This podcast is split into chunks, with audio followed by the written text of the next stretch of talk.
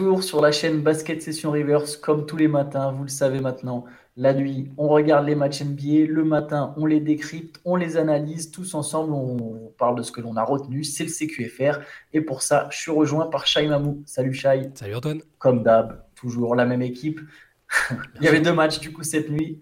Les Sixers ont battu les Celtics à Boston 119-115. Petite surprise déjà avec les Sixers qui récupèrent l'avantage du terrain sans Joel Embiid.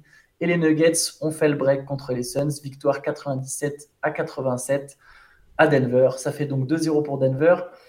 Il y avait quand même une perf, euh, une perf individuelle marquante cette nuit, c'est la perf de la nuit, c'est les 45 points de James Harden, Shai. Euh, Incroyable. Qu'est-ce que tu as pensé de ce match de, James Harden? James Harden vintage. Ah non, mais c'est ça le truc, c'est que je pense que. Enfin, moi, je vais, je, vais faire mon mea culpa, même si c'est qu'un match.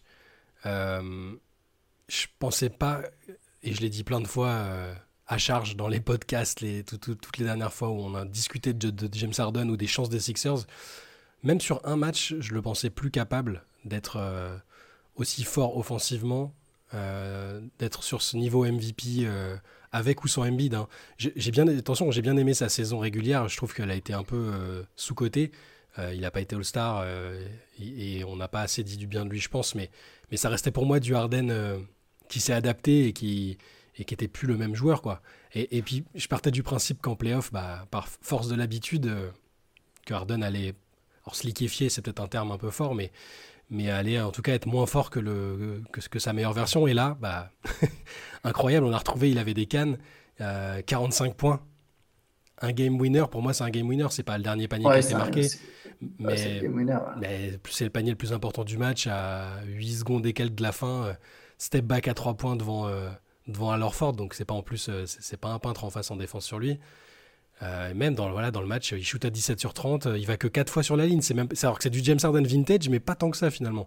C'est-à-dire qu'il il pas passé, euh, d'habitude, les, matchs où il sortait des cartons exceptionnels, c'était, il, allait 15 fois sur la ligne et, et ça l'aidait à faire le compte. Là, il a été, flamboyant, il a été efficace. Et du coup, énorme surprise. Moi, si tu disais petite surprise, moi, c'est énorme surprise. Sans Harden, mm. ça aurait dû être une formalité pour Boston. Et, ah, grâce à Harden, et pas que, hein, les Sixers ont été. Euh, c'est une équipe, mais euh, grâce à Harden, les, les voilà devant, euh, c'est super étonnant, je trouve. Maintenant, la question pour Harden, c'est en fait qui, qui sortent une grosse perf. Moi, j'avoue, je suis pas non plus extrêmement surpris qu'Harden soit encore capable de faire ça. surtout dans un contexte où il a tous les ballons. Euh, où c'est la star, en tout cas tous les ballons, avec Maxi évidemment, mais où il peut jouer pleinement son jeu. tu sais bien, c'est vrai que tu as raison de noter que seulement 4 lancés. En fait, aujourd'hui, Arden, il n'a plus tout à fait le même jus, quoi qu'on en dise, c'est plus tout à fait le même joueur qu'au Rockets. Et du coup, il ne peut plus non plus driver autant qu'avant. C'est un soir avec beaucoup de réussite au tir, en fait, pour Arden. Donc voilà, il a cette capacité, ça reste encore un des meilleurs joueurs de la ligue, et il a cette capacité à aller, à aller mettre des matchs à 45 points ce costume, il peut toujours l'endosser. Est-ce qu'il peut l'endosser sur toute une série?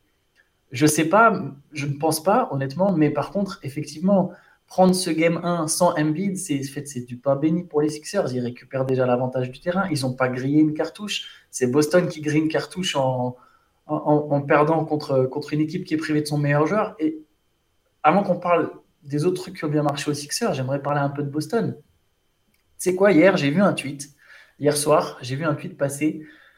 Il y avait 7 ou 8 défaites des Celtics contre des équipes privées de leurs meilleurs joueurs cette saison. Hmm. C'était un tweet qui relayait euh, donc toutes ces défaites. Et je sais qu'il y avait les Nuggets sans Jokic, etc. J'ai pas prêté trop attention, tu vois, à ce tweet. Mais c'est vrai que quand il réfléchit, si tu vois une équipe qui a perdu 8 ou 9 fois contre, contre des équipes qui ne jouaient sans leur meilleur joueur, tu peux te dire, ouh, qu'est-ce que, qu'est-ce que ça, qu'est-ce que ça t'indique en fait? Quelque part, ça te montre, le premier effet, c'est de te dire, cette équipe, en fait, elle se relâche. Mhm. Cette, équipe, elle se relâche avant même le début du match. Et ce qui s'est passé cette nuit, je trouve, c'est un relâchement défensif énorme des, Celtics. Ils sont super adroits en première mi-temps parce qu'ils agressent dans la raquette, parce qu'il n'y a pas un bid, et ils finissent à 66 points à la mi-temps, mais ils en prennent 63 parce qu'il y a, un relâchement défensif qui est problématique. Et, et, comme par hasard, alors Ford, justement, il a souligné, j'ai vu ça d'ailleurs pour le coup après, après le match, alors Ford soulignait le fait que les, Celtics ont fait preuve de suffisance en défense. Et on l'avait déjà vu contre les Hawks quand ils menaient 2-0. Est-ce que tu ne penses pas que là, il y a un signe un peu inquiétant pour Boston quand même? C'est presque l'histoire de leur saison et c'est pour ça qu'ils n'ont ils pas été aussi convaincants que l'année dernière. Dans les quatrièmes cartons, euh, il y a souvent des relâchements contre des équipes euh, très à leur portée, il y a ces relâchements. Là, la fin de match, en fait, le money time, il a été complètement à l'image de ce que tu viens de dire. Euh, que ce soit du relâchement, de la suffisance, le, terme finalement importe peu parce que les, les, conséquences sont les mêmes. Mais quand tu regardes les dernières possessions, les, possessions cruciales, c'est assez, assez, fou. Parce qu'il y, y, a le panier de James Harden, mais juste avant, euh, il y a 30 secondes à jouer. Les, les, les, Celtics ont la balle. Tatum donne la balle à Brogdon et il fait une passe en arrière direct sur Maxi qui part, qui part en contre-attaque. Et, et, et, Philadelphie repart devant. Euh, Marcus Smart fait un turnover aussi important sur la fin. Ils ont fait, enfin, il y a une différence déjà sur les pertes de balles. Ouais, 16 euh, à 8. 16 à 6. 16 à 6. Donc ça, c'est quand même pas anodin sur un match, comme ça. Et, euh, cette, ce, voilà, ce relâchement, il se matérialise comme ça. J'avais vu, euh, c'est le journaliste Andrew Callan qui avait fait le, un, peu le, le play-by-play des, dernières, minutes des Celtics. C'est quand tu regardes juste factuellement, tu as euh, turnover de Smart, turnover de Brogdon, Brogdon manque à 3 points, Orford rate à 3 points. Tatum qui se fait un peu bloqué par Paul Reed là, sur une des dernières possessions aussi pour revenir et, qui n'arrive pas justement à, bah, à, répondre au shoot d'Arden. Brogdon qui rate encore une autre tentative derrière. Enfin, ils ont raté beaucoup de choses. Ils ont perdu des ballons dans les mauvais moments. Et ils perdent un match en shootant à 58%. J'allais y venir. J'allais te dire, tu te rends compte que Boston perd un match en shootant à 58% au mmh. tir, 38% à 3 points, en dominant au rebond, en ayant fait plus de passes décisives. C'est fou. Contre une équipe qui, encore une fois, jouait sans son meilleur attaquant et son meilleur défenseur. Euh, parce que voilà, je pense qu'il y a eu un manque d'intensité de la part des Celtics. Ils n'ont pas su étouffer. Euh, à la limite, Harden est très fort. Harden, Harden est capable, comme on a dit, de sortir une perf comme ça. Mais derrière, tu peux quand même vraiment étouffer. Les... Ils, ont, ils ont les armes, les Celtics, pour étouffer les, attaquants des Sixers. Là, tu fais pas forcément les efforts, tu laisses des tirs ouverts. Philadelphie met 17 paniers à 3 points. Alors ça joue, évidemment, ils font preuve d'une superbe adresse. Des Anthony, Anthony Melton en met 5 à lui tout seul. Euh, voilà, les Sixers ont tiré à 44% à 3 points, c'est ce qui explique notamment qu'en première mi-temps, ils soient restés au contact. Mais je, trouve, sans, sans, rien enlever à la perf ni des Sixers ni d'Arden, je trouve que Boston, comme on l'avait déjà souligné contre Atlanta, il y a une fâcheuse tendance à jouer avec l'interrupteur. il va falloir voir s'ils arrivent, s'ils arrivent à changer cette tendance après, parce que Bon là c'est qu'un match, il y a toujours, tu peux dire l'effet de surprise à la maison, c'est, c'est, arrivé plusieurs fois que l'équipe favorite se loupe à la maison sur le match 1, bon, ça, peut arriver, mais là, là c'est, c'est, pas un loupé classique où rien n'allait, ou tu vois, ils étaient en contrôle et comme tu dis, euh, ils, ont, je sais pas, ils ont lâché, ils ont pas, ils ont peut-être pas assez respecté les Sixers et ce que ce qu'ils étaient capables de faire. Et, au final, as, je pense qu'ils se sont dit, il n'y a pas Embiid, Paul Reed, ça va, c'est c'est tranquille. Et au final, lui fait un bon match. Le, la façon de jouer des Sixers, c'était pas, pas inintéressant d'ailleurs, parce que ça jouait plus vite, euh, euh, moins, en jeu, moins jeu placé que, posté qu'avec Embiid. Voilà, plus, plus, plus moderne. Alors, à voir sur, quand Embiid reviendra, s'il revient dès le match 2, ce qui n'est pas garanti du tout. mais j'ai trouvé ce match très curieux parce que vraiment ce relâchement à la fin et, cette adresse des deux côtés, je m'attendais plus à un match pas ultra défensif non plus, hein, mais Boston avait fait son beurre avec la défense l'année dernière, et là, c'est là aussi qu'on voit le. C'est pas pour accabler euh, Mazzula, hein, qui a fait une, comme première saison, c'est incroyable d'être déjà aussi bien, euh, classé euh, et favori quasiment à l'Est de tête d'état première saison, mais c'est la différence entre Mazzula et, et Udoka, un peu, ce côté où il privilégie l'attaque et il y a quand même moins d'insistance sur la défense, que ce soit inconscient ou pas. Euh, tu sens que c'est pas la même équipe défensive, qu'il n'y a pas les mêmes efforts collectifs, que les joueurs même individuellement sont moins euh, sur ce, sur ce mode-là. quoi. Et, d'ailleurs, je, il y a quand même un joueur qui leur faisait du bien en défense et qui est sorti de la rotation, c'est Grant Williams. Ah ouais, je plus du tout. Grant Williams, et là il a joué 4 minutes, il aurait fait du bien en fait sur ce duel. Euh, Grant Williams, bon, il a une personnalité un peu spéciale, il est, c'est Batman. ouais, voilà. Il se voit parfois peut-être comme un joueur qui ne l'est pas, mais, mais par contre, c'est quelqu'un qui le plus souvent joue dur et qui défensivement aurait pu faire du bien dans les efforts pour recouvrir, pour gêner, contester des trois points, contester des tirs, gêner Harden avec sa, son gabarit, gêner Maxi.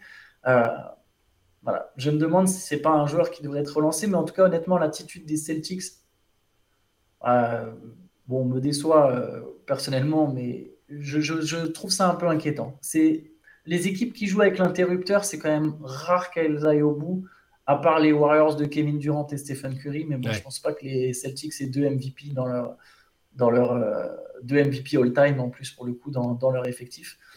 ça peut permettre d'enchaîner. Écoute, avec une équipe, je sais pas si tu avais encore quelque chose à dire, mais sinon, il y a une équipe qui, elle, pour le coup, ne se relâche pas. C'est les Nuggets, les Nuggets qui ont gagné contre les Suns. Victoire 97-87, donc. Score étonnant. Euh, score étonnant, ouais, score étonnant, score étonnant, tout à fait, que ce soit un match défensif. Et justement, je vais te lancer là-dessus. Tu vois, après la victoire des Nuggets, où tout avait plutôt bien tourné avec le Jamal Murray game, les, les, autres joueurs qui apportent, etc., on s'était dit, bah voilà, si Denver joue de la même manière, ça, ça, va, ça devrait passer. Et en fait, ce que je trouve ironique, c'est que ça s'est pas du tout passé comme le gamin, mais ils ont gagné quand même, juste d'une manière différente dont on n'attendait pas. Ils ont gagné en défense, en fait. Bah, c'est ça. prend 80... Mettre les, Suns de KD et Booker à 87 points, c'est. Après, c'est surtout dans le quatrième carton hein, qu'ils ont vraiment. Euh, qu'il y a eu cette différence et cette capacité à pas prendre trop de paniers. Mais, euh, mais, en fait, parmi les inquiétudes qu'il y avait et les doutes que. Alors, moi, je partageais pas spécialement, comme on l'a déjà dit, mais mais je pouvais les comprendre. Les, doutes autour de la capacité des Nuggets à aller très loin, c'était quand même vachement lié à leur défense euh, euh, dans le contexte de playoff, parce qu'en saison régulière, on sait que c'est un peu différent et qu'ils peuvent un peu naviguer à vue. Mais parmi ces inquiétudes-là, c'était la capacité à défendre euh, suffisamment fort contre des bonnes équipes en playoff. Et, et bah là, je trouve que dans ce match-là, ou en tout cas dans ce quatrième carton, bah, ils, ont un peu, ils ont un peu chassé ces doutes-là. ils ont été très convaincants certes, encore une fois, c'est condensé dans un quatrième carton où ils ont. Après, même, dans, le, premier et le deuxième, les Suns ne mettent que 21 points. Oui, oui, non, voilà. C'est juste que les Nuggets ne marquent pas non plus, parce que Phoenix défendait très fort aussi. C'est le ton du match, mais c'est vrai que c'est vraiment sur le quatrième carton où, en regardant, je me disais, euh, ils n'arrivent pas. Enfin, Phoenix n'arrive pas à marquer, alors que, alors qu'ils ont cette équipe-là sur le terrain, ils n'arrivent pas à marquer. Et euh, effectivement, c'est aussi c'est très lié à la, à la, bonne défense collective des, des, des Nuggets, mais euh, mais oui, euh, c'est comme tu disais, ils arrivent, ils ont déjà réussi à gagner de deux manières différentes. Et c'est ça quand même c'est pas anodin parce que bon ils sont à domicile certes donc à chaque fois en faisant forte impression d'ailleurs. Voilà il y, a une forme de encore une fois de, ils, savent qui sont ils savent comment jouer si un tel est moins bien si un tel est bien.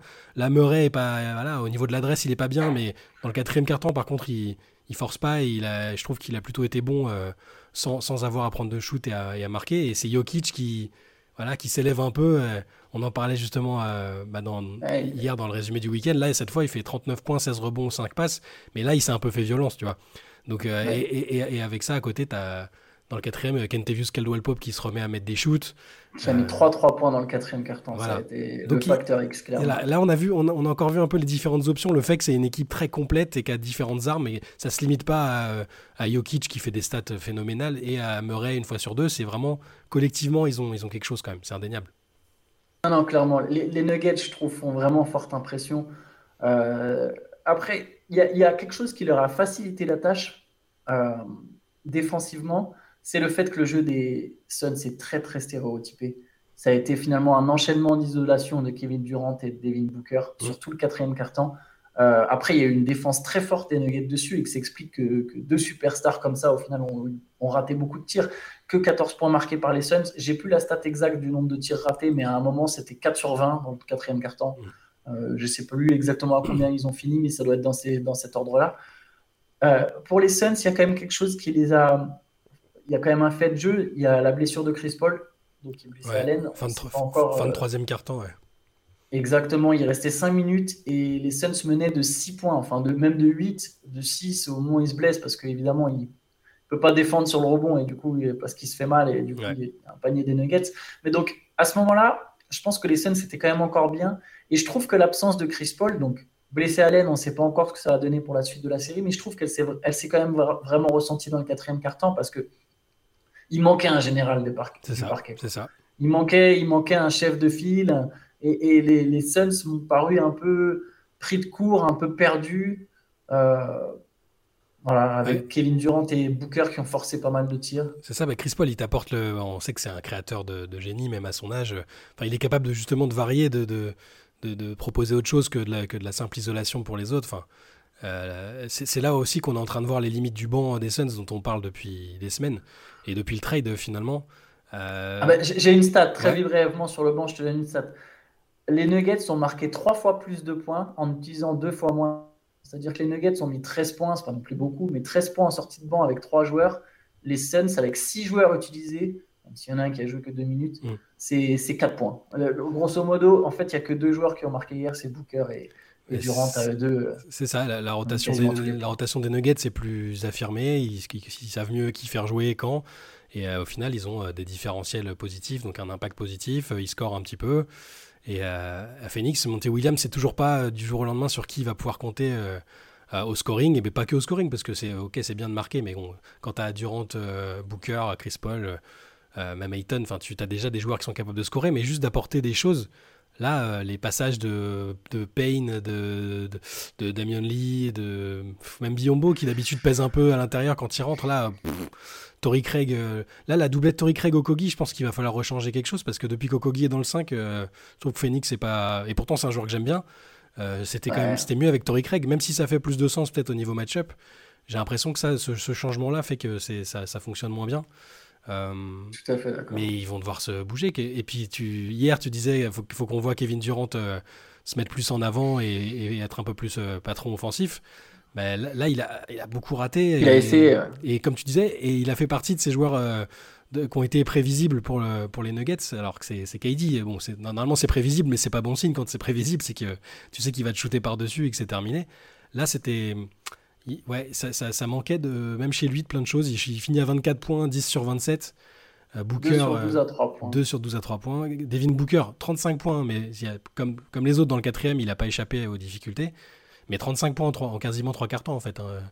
et euh, à 14 sur 29. Donc sur le scoring, ils sont, ils sont à peu près là, les deux ensemble. Sur, euh, sur 87 points, ils t'en mettent 59, donc ça va.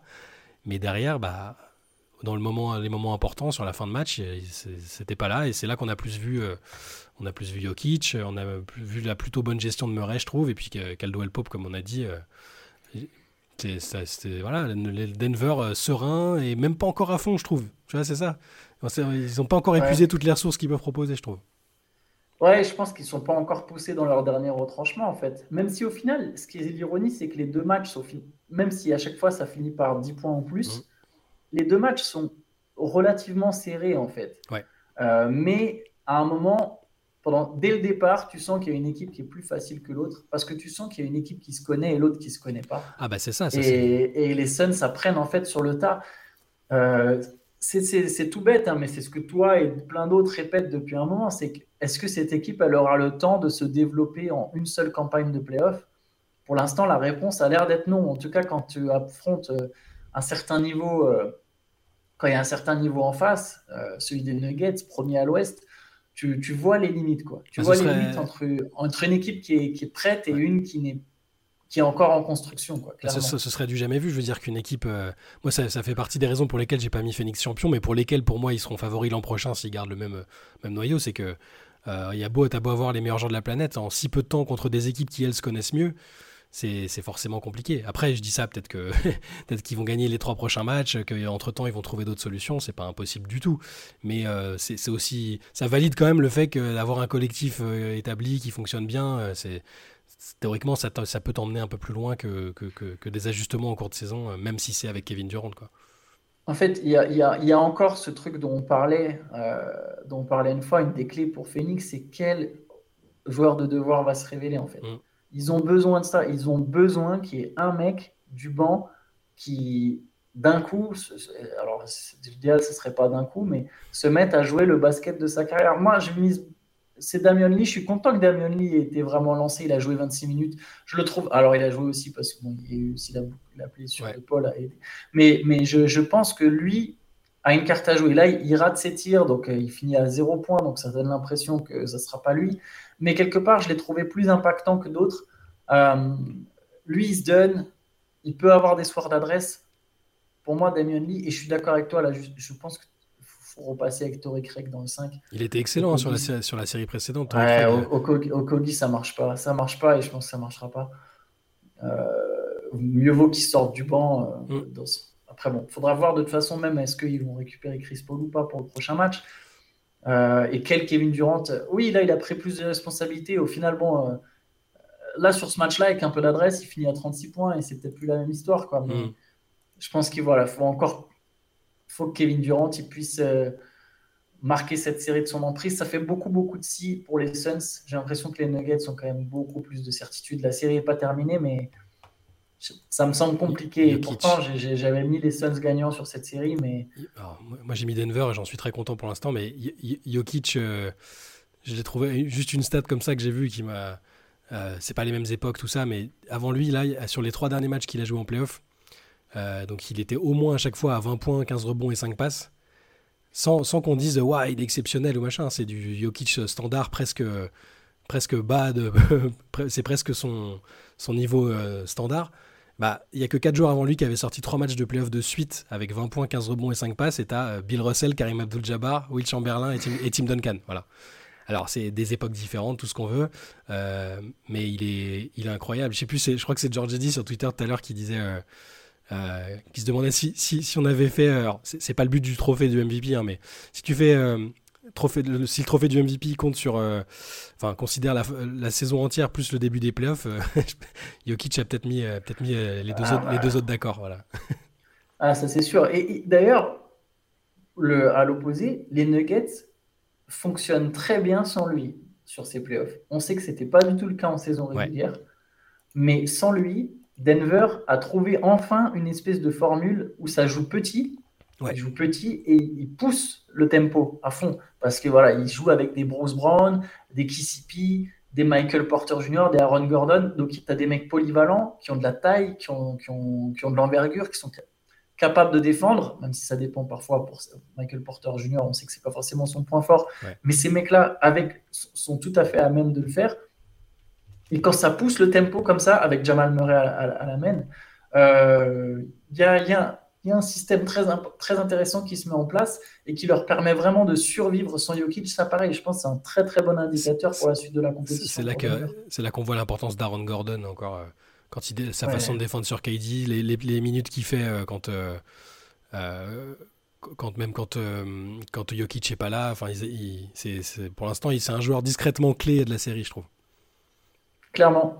Clairement. En tout cas, le match 3, là maintenant, on disait déjà que le match 2, il y avait presque interdiction de perdre pour Phoenix. Là maintenant, c'est clair à domicile, il ne faudra pas se planter. Euh, mais bon, ça, ça, ça s'annonce compliqué. Ce soir, on a, on a le début d'une série très attendue. On a le début des Lakers contre les Warriors, évidemment. Euh, l'autre demi-finale à l'ouest. Euh, le Game 1 dont on parlera en grande partie dans le podcast. Donc voilà, N'hésitez pas à revenir sur la chaîne Basket Session tout à l'heure parce qu'il y aura aussi un podcast aujourd'hui et il y aura une late session ce soir sur Twitch. Et l'autre match, c'est le Knicks, euh, les Knicks pardon, contre le Heat. Euh, potentiellement sans Jimmy Butler, Miami, il est encore incertain. On ne sait pas trop est-ce qu'il va jouer, est-ce qu'il ne va pas jouer. Il a sa blessure à la cheville. voilà, ça, c'est les deux matchs du soir. Et nous, on se retrouve évidemment demain, Shai, pour, des, pour tout ça. Et enfin, on se retrouve même tout à l'heure pour le podcast. Donc voilà, le podcast sur, sur la chaîne Basket Session Reverse, sur la chaîne YouTube. Salut à tous. À toutes.